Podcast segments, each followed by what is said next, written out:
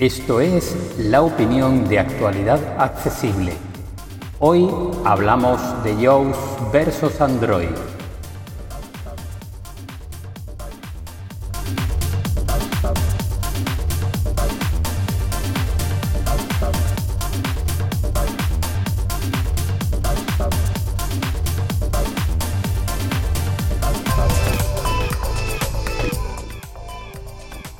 Como decíamos en la introducción, hoy vamos a hablar de eh, iOS o Apple versus Android.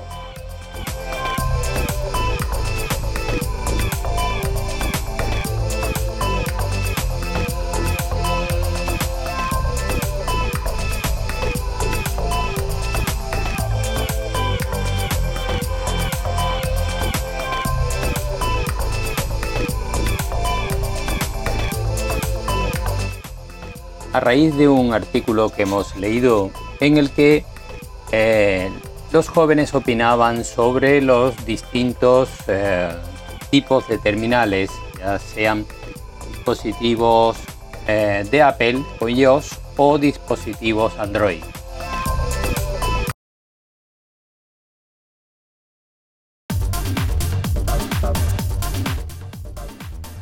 Esta es la opinión de actualidad accesible Hoy vamos a analizar los dispositivos Android y los dispositivos Apple desde el punto de vista de los usuarios. Como decíamos en la introducción, hoy vamos a analizar las diferencias entre dispositivos Apple y dispositivos Android. Como consecuencia de un artículo que adjuntamos además en el, artículo de actualidad accesible News en el que también va inserto este podcast y este vídeo, los jóvenes opinan del porqué de dispositivos Android o por qué dispositivos Apple. En este sentido, hay varias cosas de las que podríamos hablar. Desde el punto de vista puramente eh, de usuario estándar, cualquiera de ellos sirve para lo básico, hacer llamadas, hacer fotos, enviar WhatsApp, lo que todo el mundo solemos hacer con un teléfono.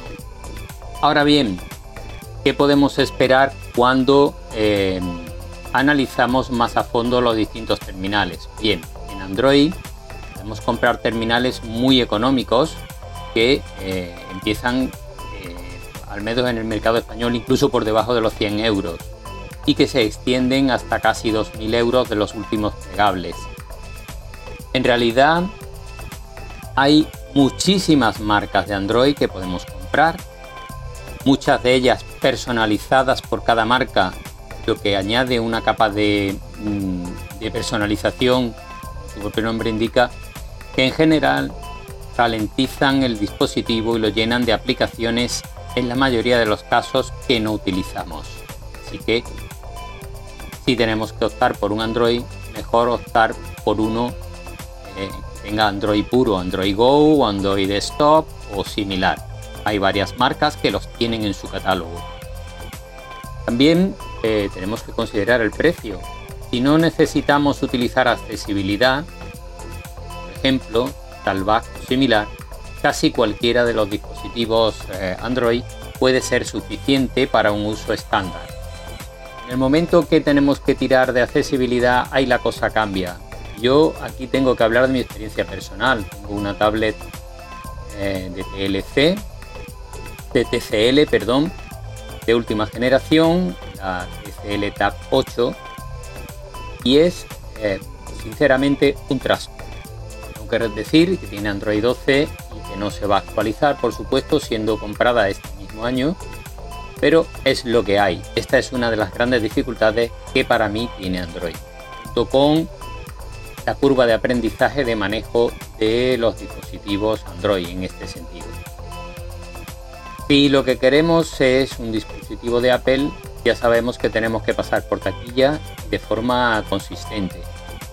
No es fácil comprar un dispositivo de Apple nuevo por menos de 600 euros, a no ser que nos vayamos a las versiones SE o bien que compremos de generaciones anteriores, de un par de generaciones anteriores ahora mismo que está el 15, Podemos encontrar un iPhone 13 o 13 Pro nuevo todavía incluso a un buen precio o bien reacondicionados. Esta es otra de las grandes diferencias. Los reacondicionados de Apple se venden muchísimo más caros que los de Android. De hecho, reacondicionados Android realmente es difícil encontrar en España. Así que eh, es otro factor a tener en cuenta a la hora de decidirse. Claro, no todo el mundo se puede gastar mil euros en un, iPhone. Pero es evidente que la curva de aprendizaje, el manejo de accesibilidad, por ejemplo, es mucho más sencillo más rápido que en Android.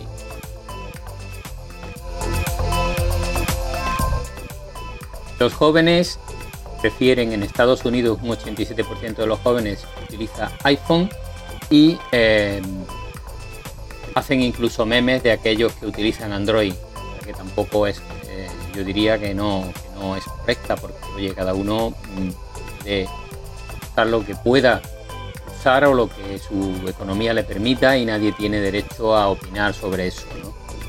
Y eh, en Europa hay diferencias importantes. En España el iPhone tiene un nivel de penetración menor que en otros países como Reino Unido, pero eh, aún así eh, está subiendo mucho y es un dispositivo eh, de lucimiento, por decirlo de alguna manera. Es un dispositivo que da caché, según la opinión de los jóvenes, y te mete en una comunidad. La gente valora también ese concepto de comunidad a la hora de comprar un iPhone.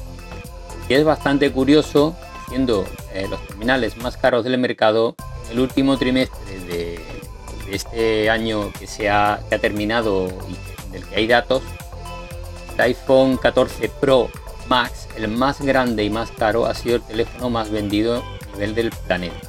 Me parece una barbaridad, pero eso es lo que hay.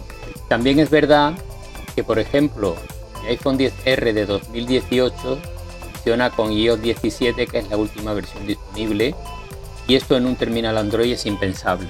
La mayoría de las marcas de Android no te ofrecen actualizaciones más allá del primer año de compra si tienes suerte de comprarlo al principio de la comercialización.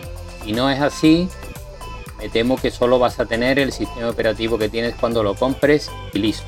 Para encontrar alguna como Sony o Samsung que te ofrezcan tres años, tienes que trabajar bastante. Y luego lo que tardan. Es posible que a un Nokia, por ejemplo, que tiene tres años de actualizaciones, Android 14 llegue cuando ya vaya a salir Android 15.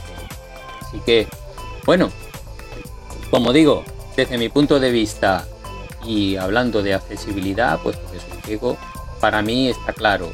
Yo si puedo elegir y si puedo pagarlo, elegiría un iPhone. Pero también tengo una buena experiencia con un teléfono Android Nokia que eh, sigue funcionando mucho mejor que la tablet TCL que también es Android. Así que, sí, esta es la opinión de, este humilde redactor de actualidad accesible.